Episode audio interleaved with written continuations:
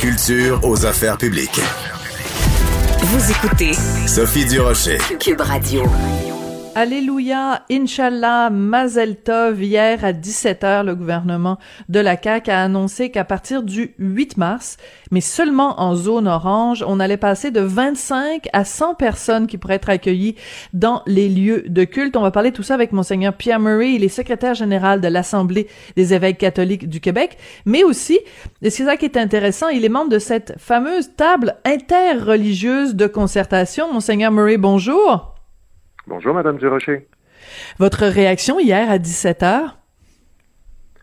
Ben, c'est une réaction de, joie, évidemment. Euh, on va pouvoir enfin, dans les lieux de culte, accueillir un peu plus de personnes pour leur apporter un soutien et un réconfort, alors qu'on traverse une crise, vous le savez, euh, assez difficile depuis un bout de temps. Oui.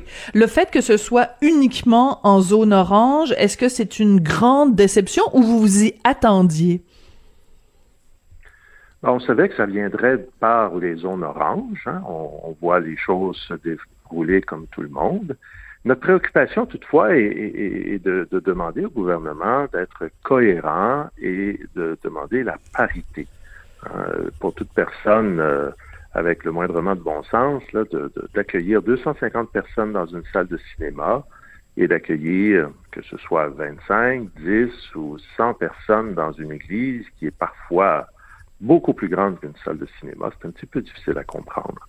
Alors, bien sûr, on se réjouit du 100 personnes. Euh, ça va nous permettre, de, comme je vous le disais, d'apporter un soutien et un réconfort à ces personnes. Mais au plan de, de, la cohérence, je pense que le gouvernement a encore un petit peu de chemin à faire. D'accord.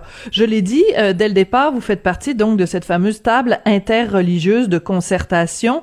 Euh, comment se fait-il que le gouvernement arrive avec cette mesure-là? Est-ce que vous avez pu vous, au cours des dernières semaines, faire des représentations? Est-ce que vous avez un interlocuteur au gouvernement qui écoute vos doléances?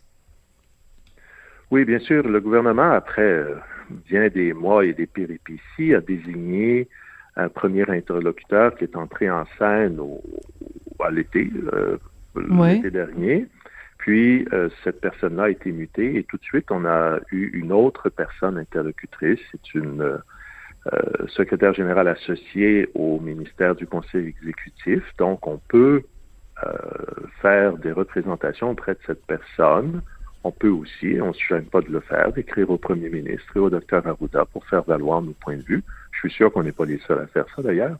Oui. Et euh, on essaie de, d'aider le gouvernement à prendre des bonnes décisions, pas pour mettre la population en danger, mais encore une fois, je pense que l'ensemble des, Québécoises et des Québécois ont un moindrement de jugeote et sont capables de voir qu'il y a de, l'incohérence dans les mesures qui, ne se justifient pas. Alors, euh, on, se réjouit de l'ouverture, bien sûr, mais le, défi de la cohérence demeure encore présent. Parce que le parallèle que vous faites avec le cinéma est intéressant, parce qu'on le sait, en tout cas pour ce qui est des, églises en général, c'est des endroits qui sont assez euh, vastes, donc vous pourriez très facilement accueillir plus que 100 euh, personnes en respectant le 2 mètres, euh, en respectant toutes les mesures. Mais je pense par exemple euh, aux, synagogues, des lieux de culte qui sont peut-être plus restreints. Est-ce que dans ces cas-là, on pourrait vraiment aller jusqu'à plus de 100 personnes? Est-ce qu'il n'y aurait pas à ce moment-là plus un danger, un défi d'espace? Bon, il faut savoir que le, nombre maximal est toujours assujetti à la capacité de respecter la distance physique. Alors, même si dans un lieu de culte, euh, officiellement, la limite est de 100, si une fois que j'ai assis tout le monde et que pour respecter le 2 mètres, j'arrive à 35, ben c'est 35. Euh, c'est pas euh, c'est pas 100. Et c'est pour ça qu'on dit au gouvernement, allez-y par un pourcentage du nombre voilà. de places. Voilà. On a, comme c'est le cas en, en Ontario, où dès qu'en Ontario, c'est un petit peu différent que pour nous, les, classifications de zones, là, mais ils ont deux zones qui ressemblent à notre zone rouge, puis ensuite, toutes les quatre autres zones ressemblent à nos autres zones à nous, l'orange est en descendant. Et mm. dès qu'on sort de la zone rouge, c'est à 30 et, et, sans aucune autre condition, sinon que de, de port du masque, laver les mains, puis deux mètres. Point. Euh, alors, on dit au gouvernement, si c'est bon pour l'Ontario, puis c'est bon pour beaucoup de, de Mhm. lieux dans le monde, ben, il me semble que ça pourrait être bon pour le Québec aussi. Puis ça réglerait toutes les, les- les discussions sur euh, combien de gens, pas combien de gens. Prenez simplement la limite de 250 dans les cinémas. Vous savez comme moi, Madame Durocher, que la plupart des salles aujourd'hui ne contiennent même pas 250 personnes. Hein, Parce que le marché, c'est le multiplex. Ils veulent offrir davantage de cinéma ou de films au même endroit. Donc, les salles sont un peu plus petites. C'est vrai. Et pourtant, ils arrivent avec 250 personnes, puis je suis sûr Mm. que plus de la moitié des salles ne contiennent même pas 250 au Québec. Mhm. C'est un très Et- bon et je point. dirais que la, la, cohérence va aussi avec les salles de spectacle. Hein, être assis dans un cinéma, être assis dans une salle de spectacle ou être assis dans un lieu de culte, franchement, quelle est la différence? C'est sûr qu'il y a des fonctionnaires à la santé publique qui nous arrivent avec une liste de différences, mais quand même, là, je, je vous avoue que quand je lis ça, c'est tiré par les cheveux, là. Ah oui, vous trouvez que c'est tiré par les cheveux? Ben oui, de dire que, par exemple, dans une célébration, dans un lieu de culte, par exemple pour les catholiques, il va y avoir un déplacement pour que les gens aillent euh, chercher la communion. Oui. Ah ben vous voyez, c'est, c'est pas comme dans un cinéma, parce que dans un cinéma, les gens se déplacent pas. Ben Oui. là, excusez-moi, mais euh, c'est quoi la différence entre se déplacer dans un lieu de culte où le déplacement est organisé, il est balisé, et se déplacer, je sais pas moi, au Costco. Je sais pas si vous êtes allé dans un Costco dernièrement, Oui, mais écoutez, il y a du- il y, a du monde au pouce carré, là. Ça oui, va dans- dans puis ça se les déplace. Oui. Ben oui, Puis ça respecte pas le 2 Alors, mètres. Ben voilà. Alors pourquoi tout d'un coup un déplacement dans une église devient archi dangereux alors qu'on semble très bien vivre avec des déplacements dans des centres d'achat, des Costco, des épiceries, puis ça n'a pas l'air plus dangereux que ça, là. Oui. Pourquoi on peut communier à l'hôtel du euh, du Costco du poulet du poulet de grain, mais qu'on peut pas communier euh, à, à, à à, à aller chercher une hostie euh, dans, dans, dans une église catholique. J'avoue que la comparaison euh, est intéressante, mais euh, moi, très honnêtement, vous m'apprenez quelque chose, euh, monseigneur Murray. Je pensais que dans les lieux de culte euh, euh, catholique, qu'on avait mis une croix, excusez-moi le, le, le jeu de mots, qu'on avait mis une croix sur la communion. Donc, dans les lieux de culte, en ce moment, on continue à faire la communion? Je pensais qu'on aurait simplement dit, bon, on fait plus la communion pour le temps de la pandémie, puis on reprendra quand euh, la pandémie sera terminée. Non, ben écoutez, partout dans le monde, hein, puis l'Église catholique, elle est présente partout dans le monde, il n'y a aucun gouvernement qui a interdit la communion. Aucun. Mhm. Et si c'était dangereux, au nombre de communions qui se distribuent chaque jour dans le monde, on le saurait.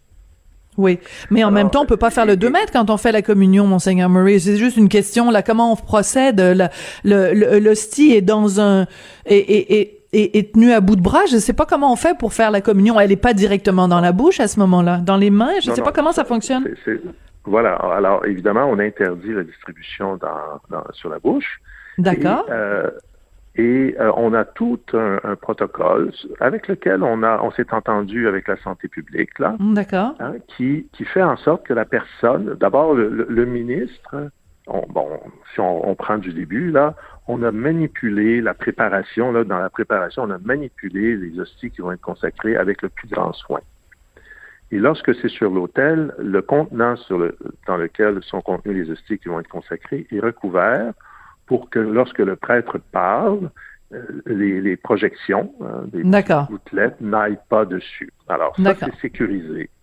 Quand vient le temps de la communion, alors, je communie, je prends la petite gorgée de vin, je prends le, le, le scie, et lorsque j'ai terminé, je mets un masque, je me désinfecte les mains, et à ce moment-là, je prends la coupe dans laquelle sont contenues les hosties et je m'approche.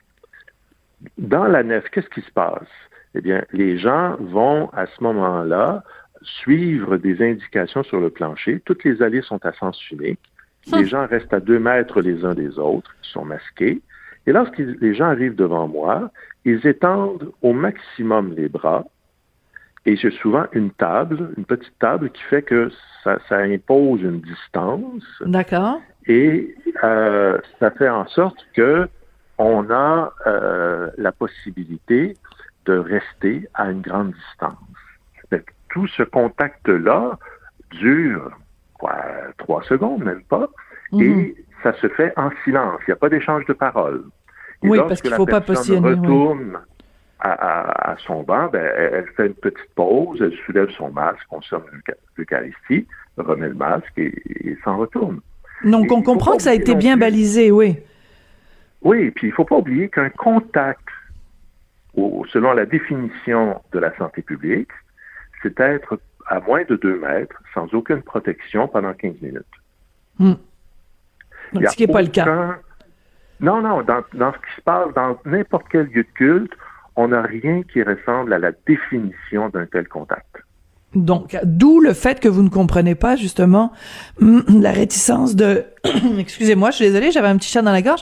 Donc, d'où le fait que vous comprenez pas les réticences de la santé publique à, étendre le nombre ou ou enfin à faire des mesures qui seraient semblables, par exemple, au cinéma. En même temps, des esprits un peu euh, sarcastique ou cynique, euh, monseigneur Murray vous dirait, est-ce qu'il y a tant de gens que ça qui continuent à fréquenter euh, les églises catholiques au Québec que vous ayez vraiment besoin de passer d'une limite de 100 personnes à une limite de 250 personnes? Est-ce que si demain matin, le gouvernement disait, bon d'accord, vous avez le droit à 250 euh, personnes dans les églises, est-ce qu'il y aurait 250 personnes qui se présenteraient? Dans plusieurs églises, oui. Selon Statistique Canada, parce que la question que vous posez est intéressante, notre perception est qu'il n'y a plus personne qui va à la messe. Oui. Les derniers chiffres que Statistique Canada nous dit, pour le Québec uniquement, et ces chiffres-là datent de 2015 ou 2016, c'est que chaque semaine, on va le dire autrement, 650 000 personnes disent fréquenter un lieu de culte une fois par semaine. Hum. Il y a 650 000 personnes qui disent fréquenter le lieu de culte une fois par mois. Hmm. Alors, euh, si on divise le 650 000 par 4, hein, puis qu'on l'ajoute aux, euh, aux 650 000 qui y vont une fois par semaine, ça fait à peu près 800 000 personnes qui fréquentent hmm. chaque semaine un lieu de culte au Québec. Et en plus de ça, il y a 2 millions de personnes au Québec qui disent fréquenter un lieu de culte au moins une fois par année. Oui, ils vont à la messe de minuit peut-être à Noël ou... Euh, des funérailles, un mariage, je ne sais trop. Oui. Euh, ou c'est l'anniversaire du décès de grand-maman, ou bon, peu importe euh, leur motivation, mais ce sont des gens qui sont libres. Et vous voyez, c'est pas des grenailles. Est-ce qu'il y a 650 000 personnes mm. qui vont dans une salle de cinéma chaque semaine? Je sais pas, faudrait vérifier les chiffres. Mais je, je, comprends tout à fait votre... C'est pas votre... Oui. Euh, il y a beaucoup de gens qui ont utilisé, bon, par exemple, pour euh, euh, quand on parle de sport, la, la, la, pression pour redonner le sport, réouvrir le sport, on utilise l'argument de la santé mentale. Est-ce que c'est un argument que vous, vous utilisez pour justifier l'augmentation du nombre de personnes acceptées dans un lieu de culte, cet aspect-là de la santé mentale? Bien sûr, on le répète depuis le mois de juin de l'an passé, même avant, c'est que pour toutes ces personnes qui fréquentent un lieu de culte tout à fait librement, ben, s'ils y vont, c'est parce qu'ils trouvent quelque chose. Hein? Euh, sinon, euh, ils, resteraient, euh, ils resteraient chez eux. Alors, la santé mentale passe aussi par une santé, je dirais, spirituelle. Oui. Et la fréquentation d'un lieu de culte pour ces centaines de milliers de personnes leur apporte du réconfort, leur apporte du sens, du soutien, leur apporte une résilience. Exactement Mais en même temps, dont nous avons besoin. En même temps, euh, il y a beaucoup euh, évidemment de lieux de culte qui sont passés euh, au numérique, au virtuel, et il y a beaucoup de gens qui qui, qui, suivent la messe du dimanche par le biais d'internet, de, Zoom ou toutes sortes d'autres plateformes. Est-ce que ça peut pas compenser justement pour cette absence physique? Écoutez, ça, ça, fait un travail, effectivement, mais vous savez, dans ma famille, on est plusieurs enfants et on a le bonheur encore d'avoir notre mère qui a 90 ans, qui est tout à fait autonome dans son logement. Mm-hmm. Et de temps en temps, euh, le samedi, on se fait un apéro par Zoom. D'accord. Ah, bien sûr, c'est un bonheur et une joie de se voir, on s'écoute, on se partage des nouvelles, on rit, on lève notre verre, et c'est bien agréable. Mais vous conviendrez avec moi que c'est pas comme si nous étions tous dans la même pièce avec notre mère. Oui, mais en même temps, on est en période de pandémie, donc tout le monde comprend qu'on ben, qu'on doit tous faire des sacrifices. Voilà, sauf qu'à ce moment-là, on n'est plus uniquement dans la fermeture partout. Quand tout était fermé, mm. les lieux cultes ont accepté de fermer aussi. Alors, quand il y a une mesure qui est imposée à l'ensemble de la population, les lieux de culte sont les premiers à lever la main et à dire on va faire notre part. Mais à partir du moment où le gouvernement commence à accorder des, euh, assouplissements, il ne peut pas le faire comme un monarque qui est au-dessus de tout le bon, de tout bon sens et de, de, tout, euh, de toute loi ou de, de, toute cohérence, c'est dire, ben là, je donne à ceci, puis je ne donne pas à cela. Il y a un devoir de cohérence, il y a un devoir de, de respecter hein, le droit fondamental de la liberté de culte qui est inscrit dans toutes les chartes fondamentales de droit et de liberté. Hmm. Alors, c'est ça, on ne demande pas de privilège, on demande d'être traité comme les autres. Oui. Euh, vous entrevoyez quand une, une, une réouverture, disons, euh, plus grande des lieux de culte dans les zones rouges? Est-ce que vous voyez un horizon à court terme ou vous êtes euh, un peu découragé par, par la situation? Ben, je ne veux pas vraiment décourager, mais ce n'est pas à moi qu'il faut poser la question de l'horizon, c'est plutôt à la santé publique et au gouvernement. C'est, ce sont eux qui prennent les décisions et, ils n'ont pas l'habitude de télécrafier leurs intentions bien longtemps d'avance. Oui. Alors, je retiens. Euh, on n'a pas d'indication aucune indication, même si vous êtes pourtant en contact avec cette secrétaire euh, générale associée donc au conseil euh, exécutif. Monseigneur Murray, merci d'être venu euh, nous parler aujourd'hui. Et je retiens, j'aime bien votre comparaison avec le, Costco et la, la communion, la communion au Costco. J'avoue que l'image, l'image frappe fort. Merci beaucoup, Monseigneur Pierre Murray, donc qui est secrétaire général de l'Assemblée des évêques catholiques du Québec et membre de la table interreligieuse de concertation. Merci d'être venu nous parler aujourd'hui.